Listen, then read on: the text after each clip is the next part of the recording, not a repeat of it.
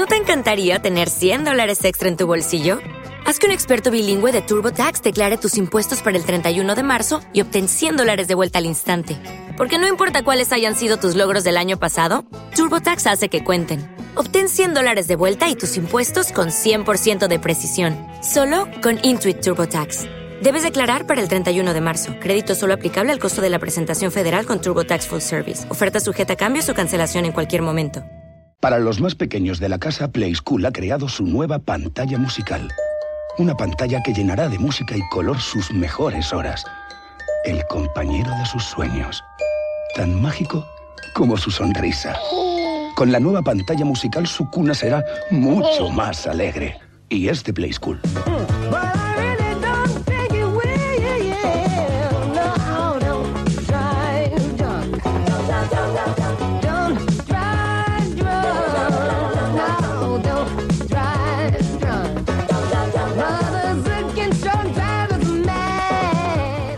Soy Stevie Wonder. Recuerda mi canción. Si bebes, no conduzcas. Recuerda, si bebes, no conduzcas. Hola a todas y a todos los documelomaníacos. Tras el programa 10 Gibson vs Fender, hoy quiero irme a otro mundo totalmente diferente al que hemos tratado hasta ahora. Ya podéis imaginar de qué va la temática de hoy, porque habéis escuchado estos dos ejemplos que he puesto en el comienzo del podcast, en el que la música se integra con la publicidad o el mensaje queriendo dejar intrínseco en nuestras mentes la melodía para recordar el contenido que quieren hacernos llegar. Por lo que vamos a irnos al mundo del marketing. Como sabéis, en el mundo de las ventas de cualquier producto o servicio, la imagen y el sonido son fundamentales. En radio, imagen no tenemos, pero sí sonido. Por esto sabemos que la música publicitaria ha sido o ha formado parte de las bandas sonoras de nuestras vidas. Hoy quiero recordar algunas de las mejores y de cómo han trascendido en el tiempo por su sonido y manera de trabajar la publicidad mediante la música, que es de lo que trata este vuestro docupodcast de música. También quiero remarcar vuestra presencia en las escuchas del programa, las cuales cada vez son más numerosas y esto me hace muy feliz.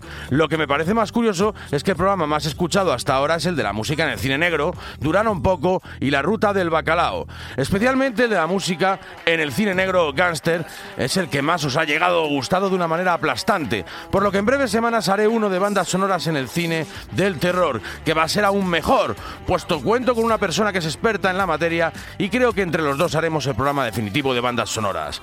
Gracias a todos.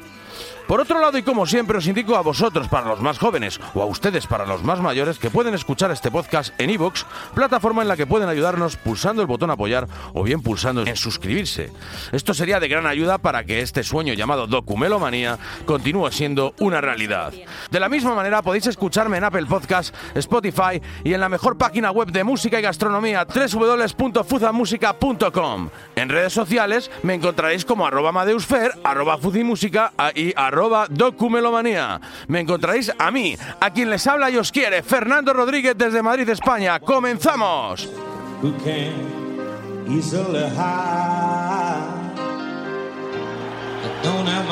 Como vamos a hablar de publicidad, de canciones publicitarias, hemos de remontarnos a la década de los años 20. Ya sabemos que entonces no había televisores y que el comerciante trataba de vender sus productos. Y una de las maneras más masivas o más masiva que había era la radio. Obviamente la música y la radio van de la mano y la mejor manera de publicitar algo en radio es en torno a una canción o melodía sencilla o fácil de recordar.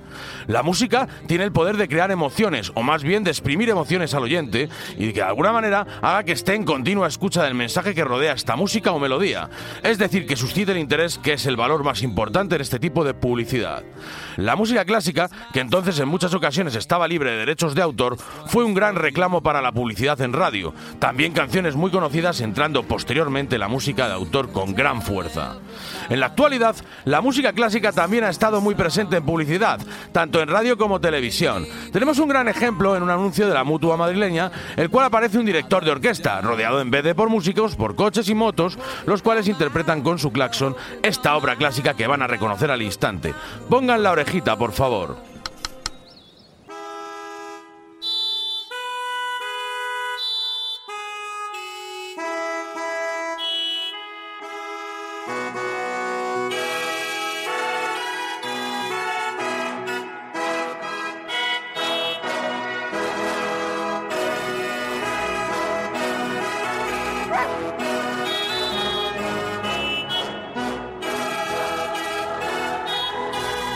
Puedes estar en una compañía de seguros o puedes ser de la mutua. ¿Qué prefieres? Entra en porquesoydelamutua.com o llama al 902 555 555. Soy de la mutua. Beethoven es el culpable y creador de esta gran obra maestra como es la Oda a la Alegría o el Himno de la Alegría que es el cuarto movimiento de la novena sinfonía de este gran compositor clásico. Este ejemplo muestra la importancia de la música clásica en la publicidad, ya que son melodías inmortales que todos recordamos y que hacen que liguemos esta música al mensaje que nos quieren transmitir mediante la misma, para vendernos un producto o servicio y el uso de las piezas clásicas nunca falla. Seguimos. Ahora quiero que recordéis conmigo un anuncio televisivo que contó con una canción que es un clásico de la música y que a nivel marketing es muy acertada la elección de esta sintonía, la cual no es la original cantada por el grupo creador de la misma, sino que es interpretada por cuatro artistas diferentes y que estaban en pleno boom de sus carreras musicales. Lo reproduzco y después les describo. Solo doy una pista. Se produce en un circo romano y los artistas se posicionan en el interior del círculo del ruedo.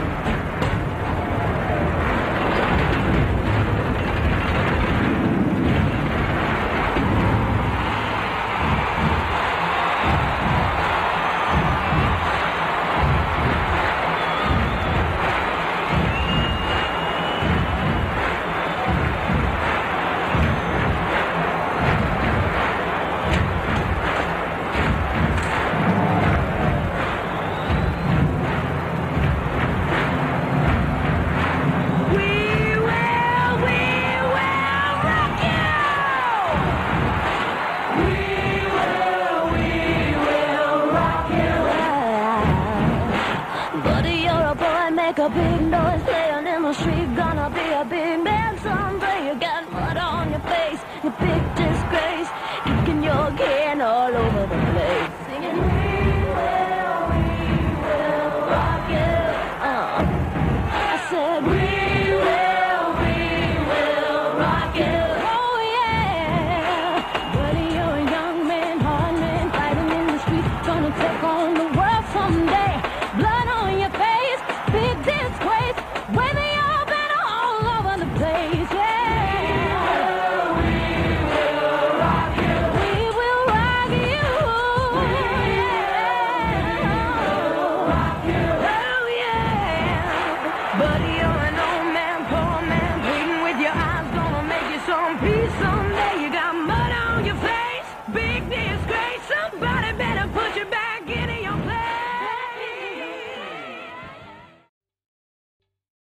¿Te está gustando este episodio?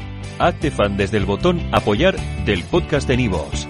Elige tu aportación y podrás escuchar este y el resto de sus episodios extra. Además, ayudarás a su productor a seguir creando contenido con la misma pasión y dedicación.